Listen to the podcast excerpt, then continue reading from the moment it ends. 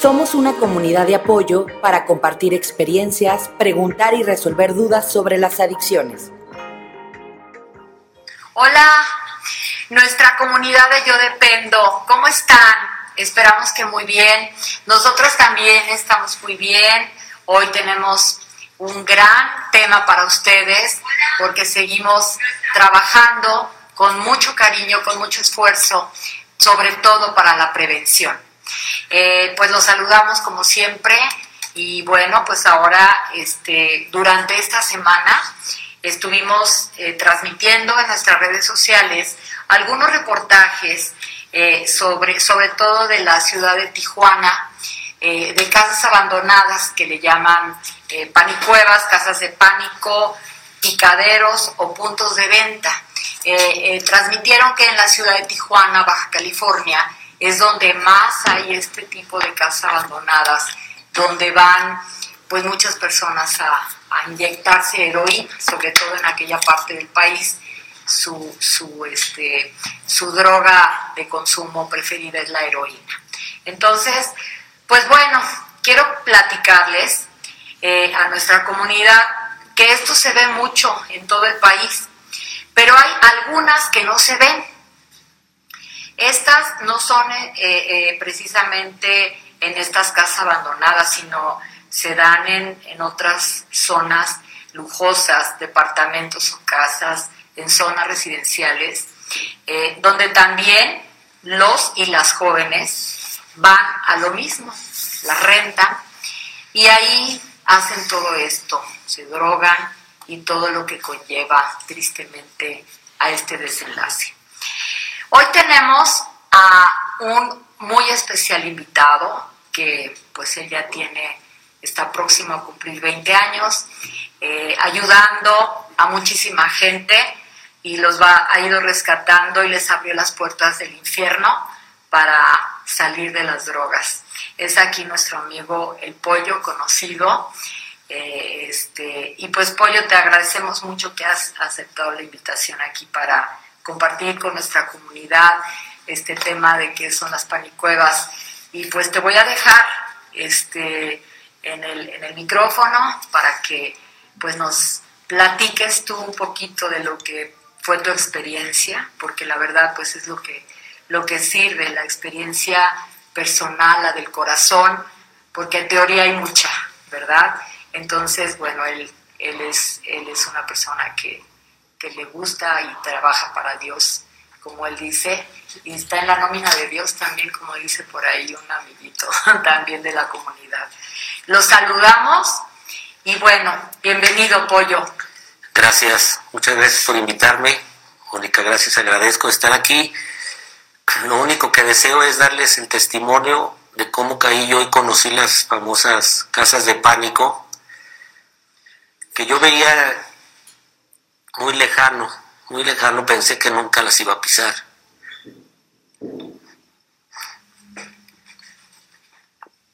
Este, soy muy sincero y mi corazón viva, porque lo único que pretendo es tocar los corazones de la gente que está sufriendo, de la gente que está encerrada en ese infierno del alcohol, de las drogas, de la prostitución, de la heroína, de la morfina, de la marihuana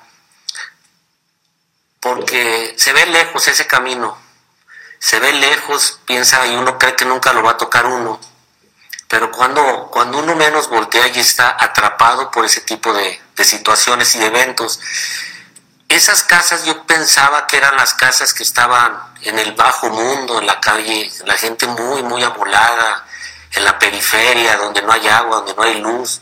Y yo, sorpresa, el alcohol me llevó a la cocaína, la cocaína me llevó a una ansiedad de buscar sustancias a altas horas de la noche, 3, 4, 5 de la mañana, para yo seguir buscando ese aditivo que le llamo yo muleta, que le llamo para seguir viviendo.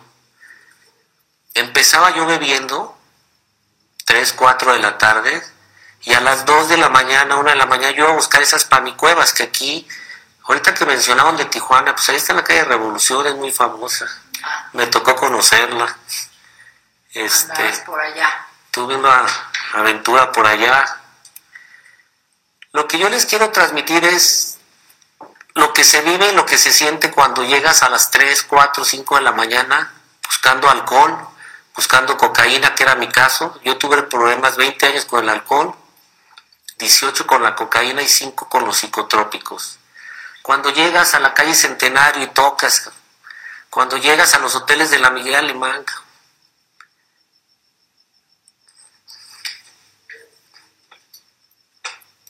cuando no te sientes pertenecido a nada, que tienes una esposa, que tienes un trabajo, que tienes una hija, que tienes un hijo, cuando nada te hace feliz, cuando tienes un vacío adentro y ya andas buscando los mismos enfermos para consolarte. No te llena nada. Tristemente en esas casitas son casas que te venden alcohol, droga y sustancias y sexo todas las 24 horas del día. Yo creo que ahora le llamarán 24/7, como están los gimnasios. Y es muy triste, muy denigrante, porque como ser humano bajas a lo más cochino que hay. Por un trago de alcohol, que compras entre comillas un alcohol adulterado, una sustancia de cocaína barata, con raticida, con un chorro de sustancias, porque ¿qué puedes comprar esas horas con 50, 200 pesos? caes en el bajo mundo de los homosexuales, caes en el bajo mundo de, de nada, quererte morir y buscando amor, comprensión y ternura. Es lo único que busca el adicto. El adicto lo que uno anda corriendo es de sí mismo, de enfrentarse a sí mismo. Nunca yo pensé en quedarme dormido en un lugar de esos y amanecer y no saber dónde había amanecido. ¿Cuántos días dormí? Uno o dos días, no supe. con gente que en mi vida había visto, con todas las posiciones sociales, pobres, ricos, este, quien, sea, con dinero, sin dinero, bien vestido, mal vestido, todos arapatrosos, apestando horrible. Yo, yo digo, es una palabra que cuando yo llegaba a esos lugares, 3, 4, 5 de la mañana, olía azufre, olía la muerte, sentía la muerte. Yo en mis testimonios les digo, a mí platíqueme, no, no me digas cómo saliste en Navidad, de la feria, el 14 de febrero, el Día del Padre. A mí dime cómo saliste avante de esas noches de ansiedad, de tormento, cuando estás acostado en posición fetal. No te quieres morir, pero estás muerto en vida.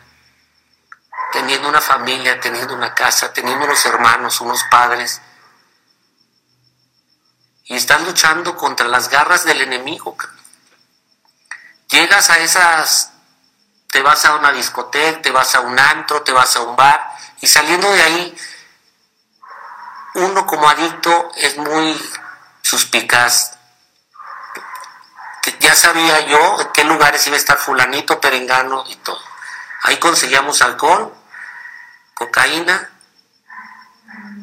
mujeres, no mujeres, jugada, no jugada, pero no quiero, ser muy puntual en que no quiero lastimar a nadie porque el que más se lastima en esto soy yo. Pero estar viendo cómo te prostituyes, valga la palabra, por un gramo de cocaína, por una dosis por un jalón, por un trago de whisky, por una botella de whisky. Como hay gente tiradas metiéndose la heroína que tienen 24, 5, 6, 7 días. Prostituyen su cuerpo con tal de que les pagues una, una dosis. Y todo eso está aquí al alcance, está aquí en el centro, en Panorama, en el Campestre, en la Miguel Alemán, en San Miguel, en la Centenario, en la Ribera, en todos lados pero no lo vemos porque lo traemos disfrazado con un dinerito. Disfrazado en las casas también. O sea, las fiestas que hace uno. Uno va buscando las gentes que tiene afín, los que tienen problemas con el alcohol, los que tienen problemas con la cocaína. Yo en mi caso fue alcohol y cocaína y los psicotrópicos. Me tocó ver cómo la gente se inyectaba heroína. Es muy desagradable, muy desagradable cómo los ojos se les quedan en blanco, cómo se desconectan y regresan a los dos, tres, cuatro días. Pero en esas casas, no se crean que son casas muy dignas porque huele a muerte, repito, huele a muerte. Y lo más triste, pues un enfermo con otro enfermo, ¿qué haces aquí? No, pues es que mi esposa no me entiende, es que mis hijos no me entienden, es que mi trabajo no me entienden. Tristemente uno está podrido de acá adentro. No hay un Dios, no hay nada, el único Dios es el poder destrozar tu cuerpo. Si te mencionan, esto no es, en mi caso no es religioso, yo no conocí a Dios hasta los 35 años, desgraciadamente, y por mi ignorancia. Tuve ocho congestiones alcohólicas, vomité sangre, obré sangre, tuve varios accidentes, bebía 16, 17 horas por día. Me habían prestado, entiendo que mi poder superior, un cuerpo muy benévolo para el deporte y lo encaucé mal, a tomar grandes cantidades de alcohol y después conocí el manjar de la cocaína. Y entre comillas por un amigo. Y ese amigo no se imagina la pudredumbre donde me metió. También tengo que ser agradecido que no hice yo daño. Nunca le invité droga a un niño, a una niña, a nadie. Pero el daño que yo me hice interno, el daño que le hice a mi esposa, a mis dos hijos, a mis padres que están allá arriba, que son unos ángeles, a una hermana que murió, a mis hermanos, que me fueron a buscar a, la morgue, que no es grato abrir una bolsa y decirle, yo estaba desaparecido y me fueron a buscar a, a la morgue. Porque uno es egoísta, les quita el sueño a los hijos, les quita las ilusiones a la esposa, les quita el brillo. Y no es, eso no es ser un hombre. Me queda bien claro que eso es ser una piltrafa humana sin identidad, que no tienes una guía, una dirección. Sí las tienes en casa, pero uno no las agarra, esa guía y esa dirección. Agarra la guía que a mí me convenía, porque mis hermanos son completamente normales no tuvieron problemas con las adicciones ni con el alcohol. Pues les, les quiero decir que yo empecé a los 15 años y acabé a los 35, todo roto de madre. Llegaba a mi casa y no era feliz, llegaba a la tenería y no era feliz, tenía unos amigos y no era feliz, llegaba a un restaurante y no era feliz, me sentía solo, podía traer dinero a mi capacidad, podía traer un gramo de coca porque no, no cargaba puños y no me llenaba nada. Tenía que salir en las madrugadas al Pozo del Fraile, a un chorro de lugares, a tocar la puerta, atrás, atrás, ¿quién es? El pollo, una botella de whisky, dos pares de botas, dos pares de botas eran dos grapas. Y después a darle bueno a Lilacha, pero maltratando el cuerpo, maltratando toda mi vida, una esposa que la destrozas, la, la, la haces, la mutilas, le cortas sus piernas, sus emociones, sus manos, las haces inseguras. Los niños, o sea, los hijos son responsabilidad de los padres. Ahora entiendo que los hijos es la responsabilidad de los padres y no por eso culpo a mi padre y a mi madre. Que quede bien claro, me dieron lo mejor de mí. Yo escogí ese camino. Pero yo ahorita entiendo muchas cosas. Para mí es más prioridad tener una casa y hacer un hogar que hacer dinero. Para que mis hijos se sientan amados. Si yo me encargo de que mis hijos se sientan amados, no van a ir a buscar en la calle lo que yo andaba buscando. Son estructuras de donde venimos muy duras, muy difícil lo que vivió mi padre, lo que vivió mi madre. Pero yo no tengo justificación con lo que he aprendido y con lo que he tratado de prepararme para decir que no sé lo que estoy haciendo. Yo ahorita me, da mucha tristeza, mucho, mucho dolor ver a la, a la juventud. Si estoy aquí es parte porque tengo hijos, tengo muchos conocidos que tienen hijos y que nos preocupa a dónde andan, qué se meten, qué no se meten. O sea, créanme lo que no se saben divertir si no es con alcohol. Y viene la, tontería o estupidez que contesta la gente. Acuérdate cómo eras tú. Pues cómo terminé. Acuérdate cómo terminé, pero te tienes que enseñar a divertir sin alcohol, tomarte tus vinos, sí, pero viene la alergia. El alcohol para mí es la madre de todos los, vicios, de los vicios. Me llevó a un desenfreno total. Y luego si le metemos el desenfreno sexual, ¿cuándo, cómo y dónde? Sufriste tu descoyunte sexual, masturbaciones, pornografía, violaciones. El ser humano no se da cuenta ni por dónde, ni cómo, ni qué estamos cargando. Así es, Pollo. Fíjate que que precisamente eso que tú estás diciendo, pues nos lleva a entender muy claro lo que es un antes y un después, ¿verdad? Cuando tú no tenías conciencia, que verdaderamente estabas al 100 de la enfermedad, ¿verdad? descoyuntado de tus emociones, descoyuntado de, lo que eras tú, de lo que valías y de lo que valían los demás. Si no te le dabas valor a tu vida, mucho menos a, a, lo, a, lo, a los demás. Entonces, pues esto es, esto es una conversión, esto es una conversión del ser humano, lo, el testimonio que tú estás dando y que bueno, pues yo que estamos, la gente que estamos aquí, estamos sintiendo esta energía de tu corazón y, bueno, pues aquí parece que ya tenemos unas preguntas de, nuestro, de nuestro público que, que hay por ahí. Preguntan cómo pudiste salir de esos niveles en los que habías caído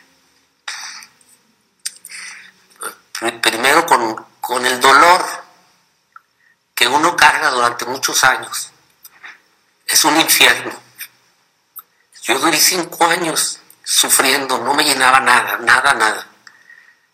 Y la verdad, el poder de la oración de mi madre, mi madre siempre me esperaba con un rosario en casa, yo decía, ¿para qué me esperas? Las oraciones de mi esposa, de mi suegra, de tanta gente que me quiere, que hasta ahorita me doy cuenta que intercedieron por mí para mi protección. Y la verdad, yo estoy aquí vivo por un abrazo divino de Dios, nada más, porque empecé a creer en Él. Me derramé mi vida entera a Él. Mi mano está totalmente agarrada con Él. No soy nada sin Él. Cuido mi cuerpo de lo más sagrado en la vida. No le meto nada. Quiero a, me quiero a mí, tengo relaciones sexuales cuando mi esposa me lo permite, no se le entrego a nadie, no me meto droga, no me meto pastillas que no me receta un doctor.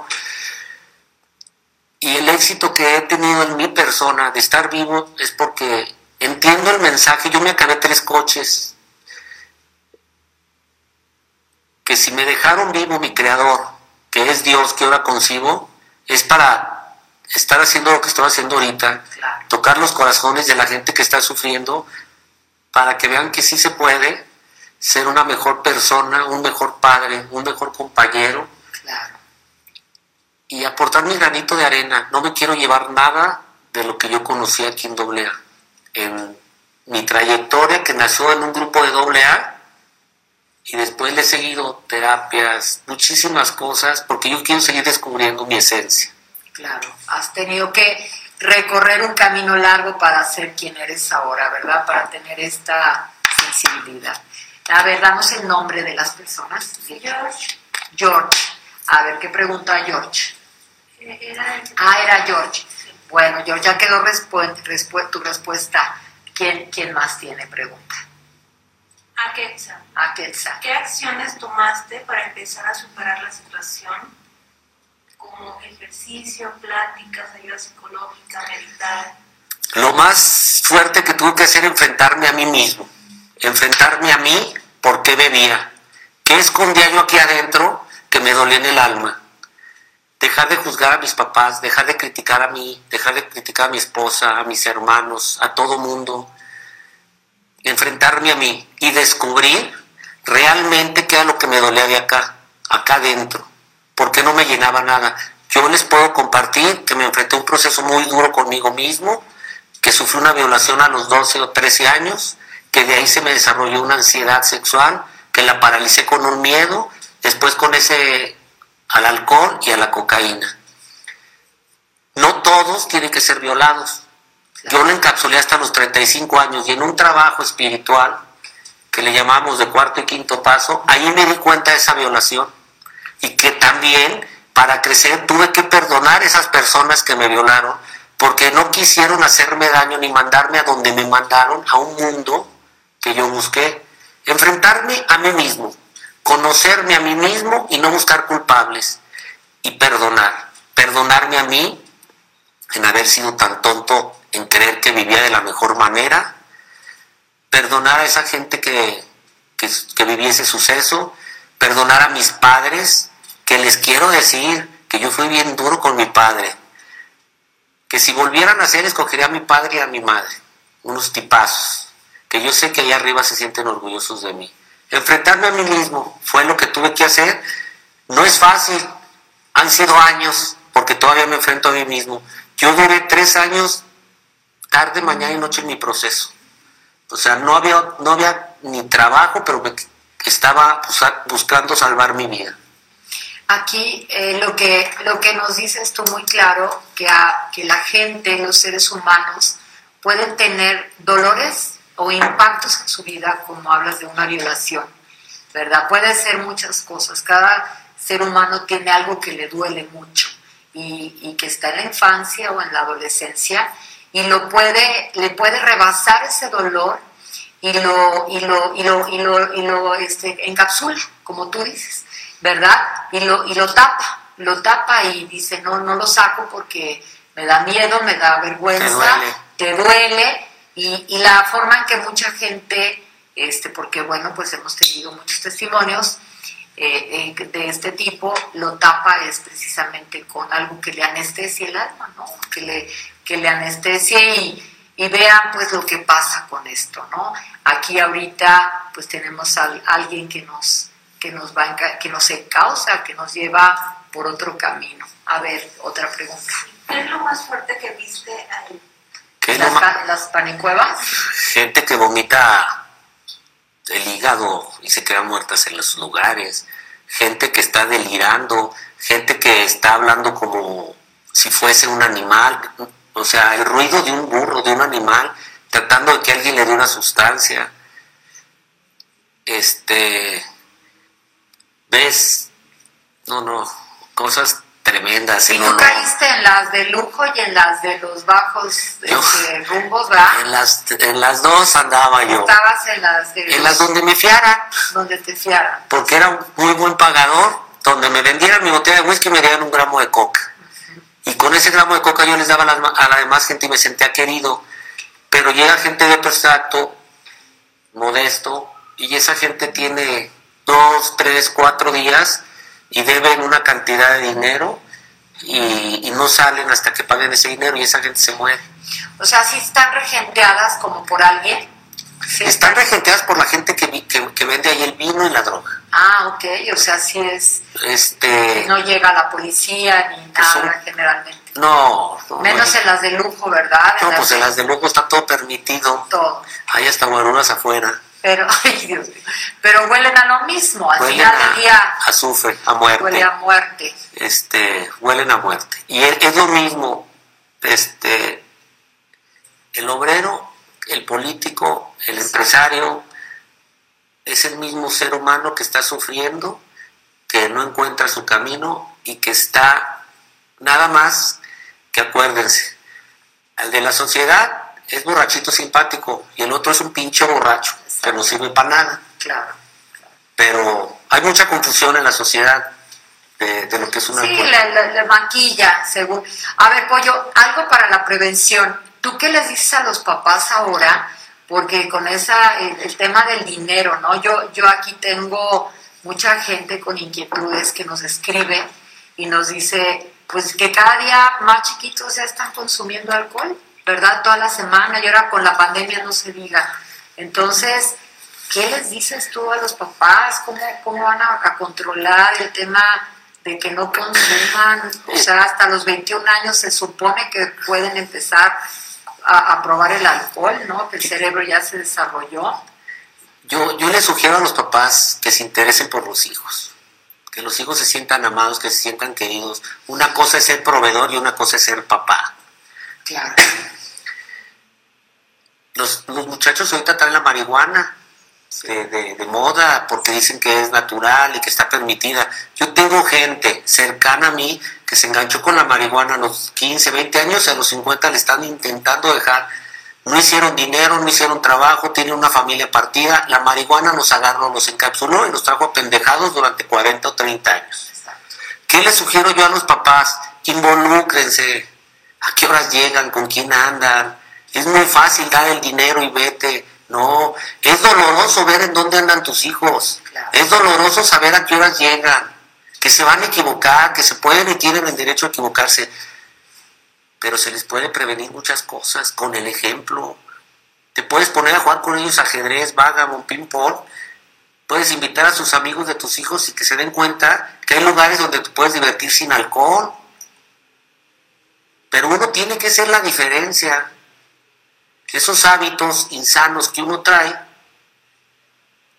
si no los corta uno, y luego como ya todo es permitido ahorita, ya todo es permitido, el que tú, los niños ya te quieren demandar, te quieren hacer y que no me grites y que no me pegues y que yo y que un chorro de derechos. puras confusiones. Y aquí es una lucha de espíritu del bien con el espíritu del mal. Pensamos que el diablo es el que trae cuernitos y el que trae el trinche. El diablo es el alcohol, las mujeres, la jugada, la prostitución. Si mencionamos la palabra Dios, te andan excomulgando ya casi casi. Pero no se mueve nada si no es la voluntad de Él. Así de sencillo lo entiendo y no soy mocho. Y los papás son más, date cuenta. Es que que vivan, que se droguen, no, espérame. O esos que les contesta, a ver, que, por ejemplo, pues tú bien que, que le entraste, ejemplo, si te dicen, tú también fuiste joven, a ver qué les contestas ahí, ahí. Me- me- de- déjame contestar esto. Fíjense cómo está la sociedad. Hay gente que lleva a sus hijas con el ginecólogo a que se inyecte para que no salgan embarazadas. Sí, ya. O sea, la mamá le está dando el aval para que se acueste con uno, con otro, con otro y con otro. ¿Por qué no le da pláticas para que su cuerpo, que es el templo de Dios, se lo entregue a una sola persona? Nada más. ¿Cómo me dijiste la pregunta que Cuando se te ponen así todos gallitos de que, pues es que tú también fuiste joven, Yo les le abro, les abro mi corazón y digo, acuérdate cómo acabé. Esas congestiones de alcohólicas, esos accidentes, esa soledad, o sea, esa soledad que sientes, que no se la deseas a nadie porque tienes casa, tienes perro, tienes trabajo y estás completamente solo y empezar a, darme cuenta que eso no es vida. O sea, el alcohol, la drogadicción, ese ambiente me agarró, me entretuvo 20 años, 20 años, me sometió, viví bajo sus órdenes del espíritu del mal, bebe, drogate, prostitúyete y mañana vas a acabar tirado en tu cama, sin dinero, con congestión alcohólica, vomitando, llorando sangre, engarrotado, poniendo tu alcohol en el ombligo. No necesitas vivir, eso no es vida. Tener tres, cuatro mujeres no es vida. Este, nomás que le, tenemos dioses falsos, Dios dinero, Dios poder. Y hay muchos tabús en casa que escondemos al borracho, al alcohólico, al adicto, al papá. O sea, las cosas como son. Mi papá está arriba porque no baja está borracho. Pero yo no puedo estar solapando. Un día les voy a platicar esto. Yo estaba muy crudo, vomitando, mi esposa no me pelaba, me fui a casa de mi suegra chula, llegué, me di un consomé de pollo y me dormí. Y llegó mi esposa y dijo, ahora sí, resulta que si tú vas a solapar a este cabrón, mamá. Yo no lo solapo, pero tú sí. O sea, fíjense cómo nos confundimos. Ese no es amor. No, Eso es alargar la agonía del adicto. claro. Claro, no hay como a, a- a- a no estorbarles a que toquen su fondo, ¿verdad? Que paguen consecuencias. Y también ayudarles. Si tú tienes una persona, meterle manos. O sea, Claro. las reglas en casa son así. Tienes que dar dinero, tienes que ser responsable, tienes que llegar unas horas. Ma, resulta que después te conviertes en el hotel de tus hijos. ¿Sí? ¿Cómo? Sí.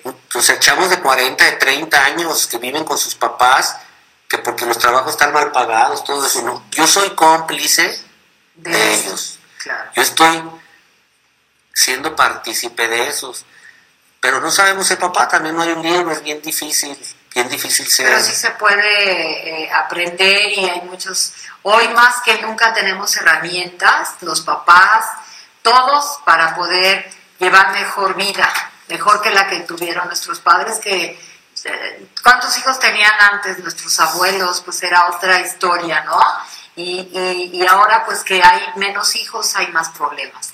Los problemas, esta pandemia de las adicciones, repetimos, está creciendo cada día más, ¿verdad? En vez de, de reducirse, cuando tenemos más información, eh, estamos en un límite permitiendo que vivan una vida desordenada, donde los papás ya perdieron autoridad, donde no tienes derecho a decirles nada, bueno, los puedes agarrar de las greñas y, y, y, actuar, pues a la edad que tengan.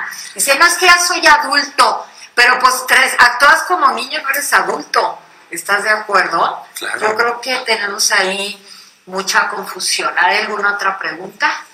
Pregunta Mauricio. Mauricio. ¿Recuerdas el momento en donde tocaste fondo y en el que dijiste hasta aquí? Jugaba una final nacional de tenis a los 35 años. Martes gané, miércoles gané, jueves gané, viernes gané, sábado gané, jueves, viernes sábado yo consumía. Llegué a jugar tenis, no me dejaban jugar porque había un árbitro en la Federación Mexicana de Tenis. No pude hacer nada, mi soberbia y mi egocentrismo me lo mataron. Me puse borracho todo el día, llegué a mi casa, a la casa de mi señora, y me dijo, por favor, vete. No hubo gritos, no hubo violencia, te voy a matar y que tú y que yo. Me sentí tan derrotado de mí mismo que lo que más me gustaba que era el deporte, que mi esposa ya tenía los ojos tristes, me corrió, que le dije, ¿por qué no me corriste a los 15 días, a los 20, a los 30? ¿Por qué te esperaste tantos años? Porque el alcohólico y el adicto como yo somos miedosos, inseguros, altaneros, prepotentes, soberbios, egocentristas, todo. Y cuando me sentí solo dormido en un hotel, en la calzada Tepeyac, dije, ahora sí. Y fui y pedí la ayuda. A un, a un amigo que hasta la fecha le hablé ahorita y le dije, ¿sabes qué? Mira, te agradezco. Toño, porque salvaste mi vida y creo que la de mucha gente. Claro, Pollo. Claro que tú has sido inspiración para mucha gente, me consta. Y pues hoy también ha sido un día aquí en nuestra comunidad con un gran regalo que es tu testimonio. Que vaya que, que me consta que, que, eres una persona que tocas tu, muchos corazones y ayudas a mucha gente. ¿Hay alguna otra para terminar?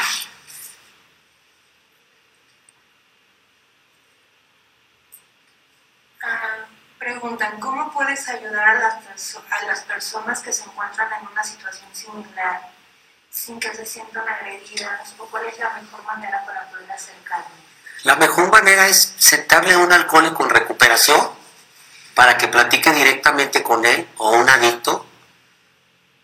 Este, y hay un puente de comprensión que por eso nos dejaron vivos, por eso nos, nos identificamos con esa persona que está sufriendo y luego le hacemos química y hacemos clip, el puente de comprensión, para darle nuestro fondo de dolor y rescatarlo. Cuando la familia dice, es que mi esposo, es que mi hijo, y el hijo, ni el esposo, ni nadie quiere, es muy complicado. Muchas veces decidimos encerrar a los de afuera y quedarnos con el, con el, el adicto. Sí, claro. Pero la manera es acercándolo. Ahora, ir a un grupo de autoayuda es prevención es, un, es prevención a un grupo. Hay un chorro de grupos de ayuda, Alanon, AA, NA, Emociones Anónimas, Narcóticos Anónimos, Ludopatía.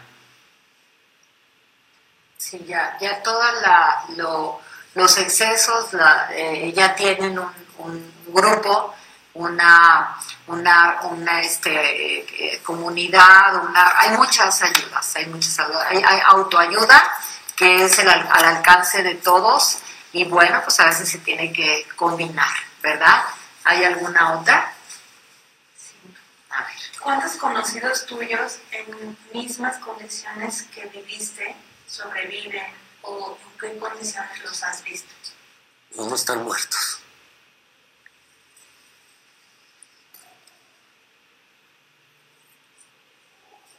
Pocos somos los elegidos. Otros están en su lucha, otros ya perdieron la familia, ya perdieron la dignidad, ya perdieron el trabajo pero sí he tenido la, la fortuna de gente cercana a mí que están ahí acompañándome en mi proceso en, en las agrupaciones. Pues sí, es muy, muy, muy triste, pero yo creo que muy pocos se salvan, ¿verdad? Cuando llegan a eso. Y bueno, como, como dices tú, este, los que entienden el mensaje, pues sí, lo, lo transmiten y aquí es lo, lo importante, que pues estamos sumándonos nosotros aquí al tema de la prevención y a los que aún, aún- a los que aún están sufriendo o que no han entendido, pues queremos dejarles es un mensaje de esperanza con este testimonio.